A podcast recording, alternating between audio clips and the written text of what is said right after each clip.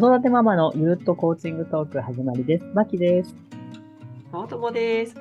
この番組は子育て中のプロコーチである私たちが子育てや人生にまつわるモヤモヤをアドラー心理学とコーチングの観点からゆるっと語り、そして心が軽くなる、そんなコンセプトでお届けします。はい。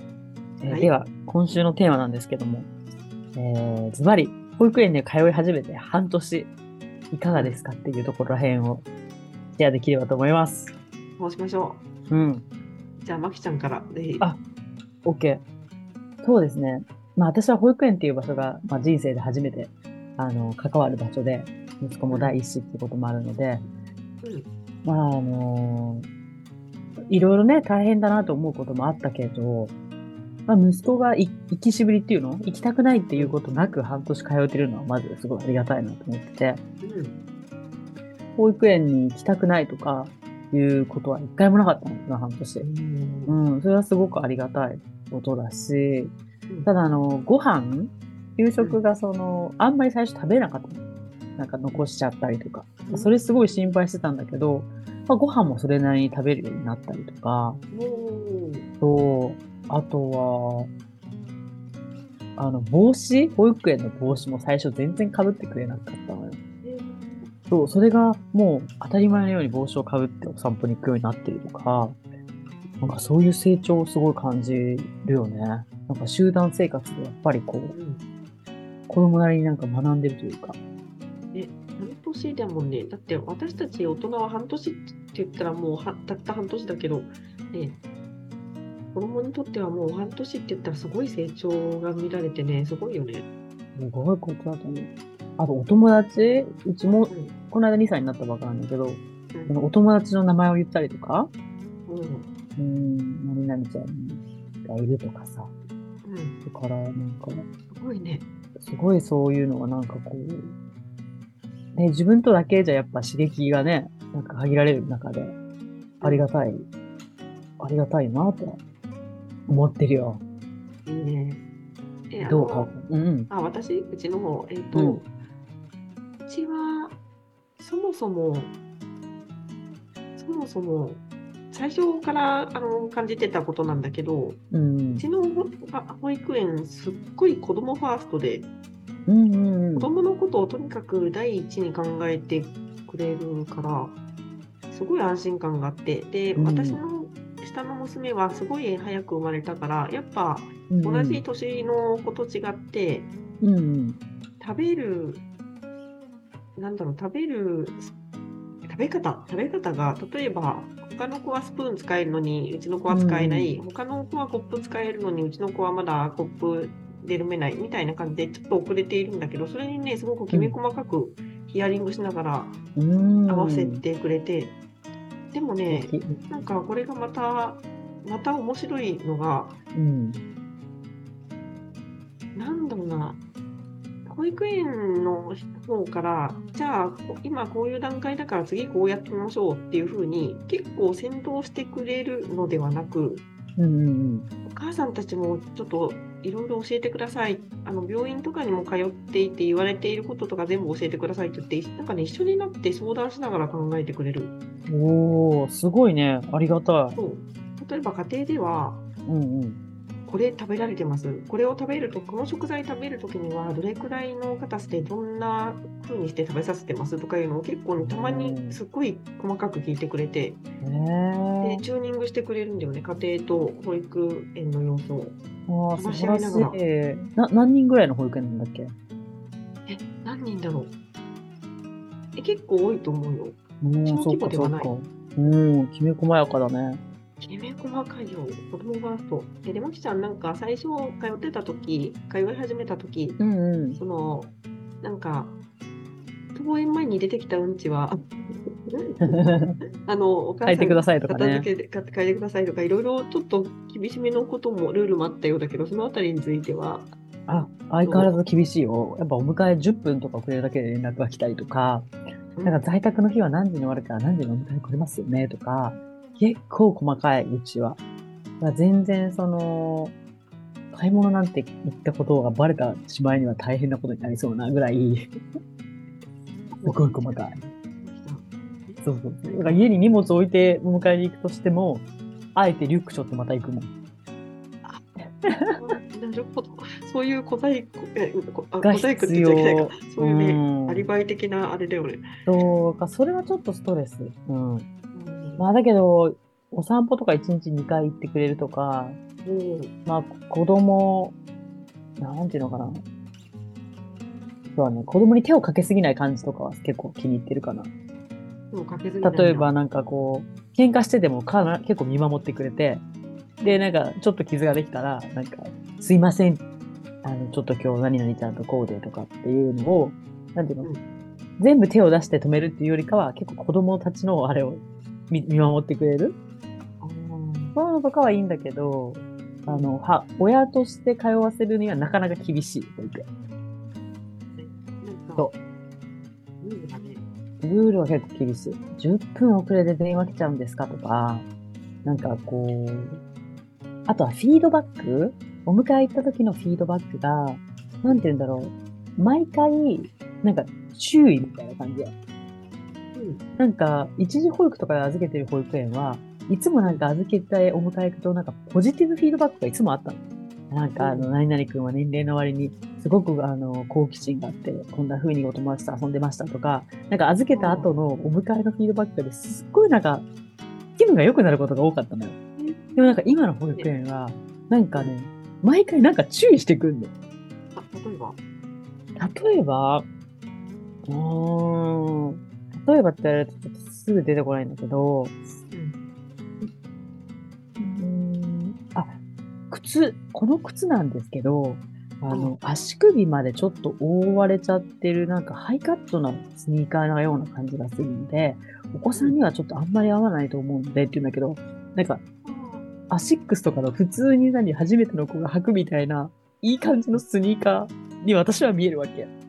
うん、ハイカットかなこれっていう感じなんだけど、だからそういうこととか、なんか、言われたりとか、うん、で、またすぐに変えないじゃん。はいはい。なのになんかそういうこととか、うん。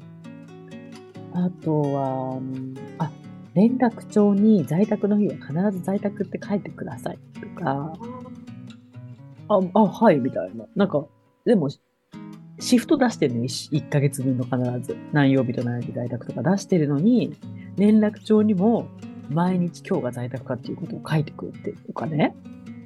こ細かいよね。うん、なんだろうね、何かがあるんだろうね、その在宅っていう情報が必要な何かがあるんだろうね。なんかそう、電話、熱があって呼び出すときも、今日はお家が、お家にいるんであれば、もうちょっとギリギリまで様子見てあげようとか、思えるんですよ、みたいなこととか言われて。だからなんていうのかな、お母さんに対して結構細かく厳しい。もうダメ出しっていうのもお母さんに対するダメ出しなんだ。うん注意か、注意。なんかそう、なんかすごくなんかこう、テンションが下がる。あ、あとびっくりした出来事があって、これ今日言ったことなかったと思うけど、私コロナにかかった時に、あ、言ったよね言ったっけ？えコロナにかかった時に、夫が、あの子供を送りに行ってくれたの。普段は行けないんだけど。で、行く時間を、あの、いつも7時50分ぐらいに預けてるんだけど、仕事の関係で7時35分に連れてったの。そしたら入れてくれなくて、ここで待っててくださいって言われたの。15分。え？でさ、忙しいならわかるけど、誰も来てなかったの。で、その待たされてる間、たった一人だけが登園したわけ。だからさ、別に、そんな大変じゃないじゃんって思うんだけど、なんかそういうのを絶対に決められた時間に、5分早かろうが、15分早かろうが、渡される。だってそれって保育士さんは来てるのに来てる待たされたのと思うんだけど、言い分としては、あちらの言い分としては、その、15分でシフトを組んでると。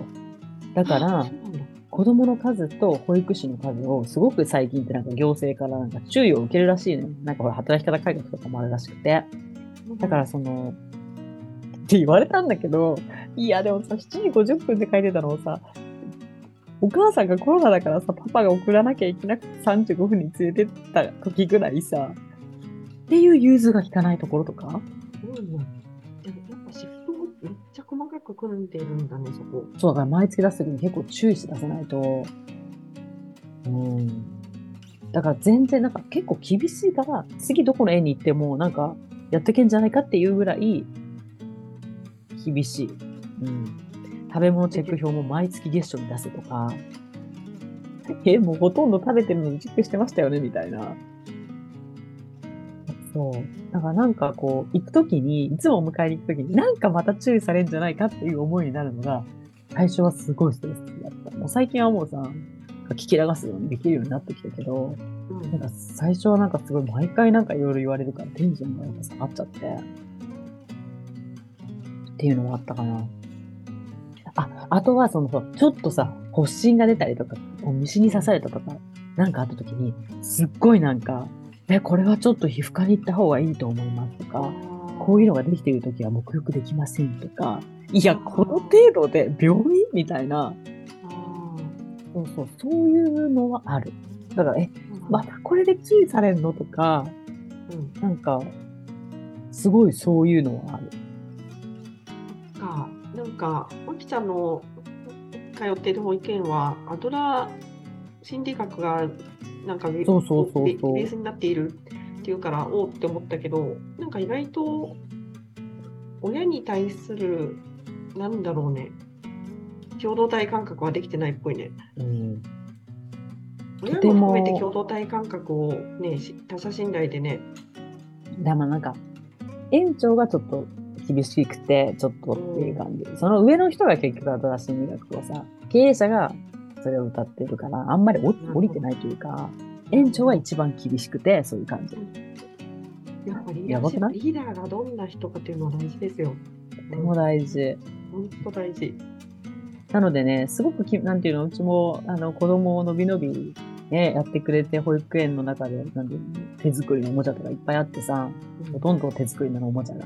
で、散歩も1日2回必ず行ってくれるとかさ、なんかいい面もあるけど、もう母親としてはなんかもう、あ結構しんどくて、あ、もうこれ近いから通わせられるけどっていう、なんか、私は半年からそうやってみてなかなかそういうね、結構 hard experience な感じ。あきちゃん、えー、お疲れ様ですわ、本当に。ね、なんか川友とこってそういう感じじゃない？あんまり、その、いなんていうの日々のフィードバックとか、ないね。じ？ない。えっ、と、なんだろうな、あの、子供が熱を出したとかいう時には、かなり、あの、かわいそうなので早く迎えに来てくださいって、まあ、それも子供がかわいそうだからっていう、完全に子供ファーストの視点だから、すごい信頼できるし、なんか共感的に話聞いてくれるなって感じはする、すごく。あの、うん。なんだろう、やっぱ早く生まれてこうでこうでこういうこともまだできなくって申し訳ないんですけど、みたいな感じのことを言っても、そっか、大変でしたね、そっか、一緒に頑張りましょうね、みたいな感じで、うん。なんか一緒に進めてくれるし、あと連絡帳あるじゃん。連絡帳にも、その、まあ、私、毎日これができるようになったとか、これ、こういうふうに最近アンパンマンって言いまくってるとか、なんかおはようって言ってくれるとか、そういうことをできるようになったこととか、口癖とかね、よく書くんだけど、そういうのに対して、わあ、新しいことどんどんできるようになりますね。可愛いですね、みたいな感じで、結構ね、いい感じで、交換日記的な感じで楽しんでる。なるほどね。うん。素晴らしい。私書くことないわってなるときあるもん。いや、先生たちはね、いっぱいいろいろ書いてくれるけど、そんなに毎日さ、ー。うん。いや、川友も偉いな。そんな書くことない思う日あるわ。あ、でもね、ネタは貯めてるよ。貯めてるっていうか、あ、これ、今日2、3個書くのあるけど、分散させようみたいなのはあるよ。なるほど、なるほどね。そうそうそうそう。そっか。じゃあ、まきちゃん、ね、今日はそろそろ時間が来たので、うん。そっか、その後どうかなって思ったけど、ね。まあでも、もそうね、あのー今の経験は、あの次の保育園でも楽になる絶対そう、思ってる。間違いない。間違いない。やられてます。はい。皆さんの保育園もどんな感じでしょうか？ね。ね本当に保育園によってそれぞれだと思いますからね。そうだね。今日はこんな話をシェアさせていただきましたが。はい。はい。では、皆さんまた来週も聞いてください。はい、またねー聞いてください。またねー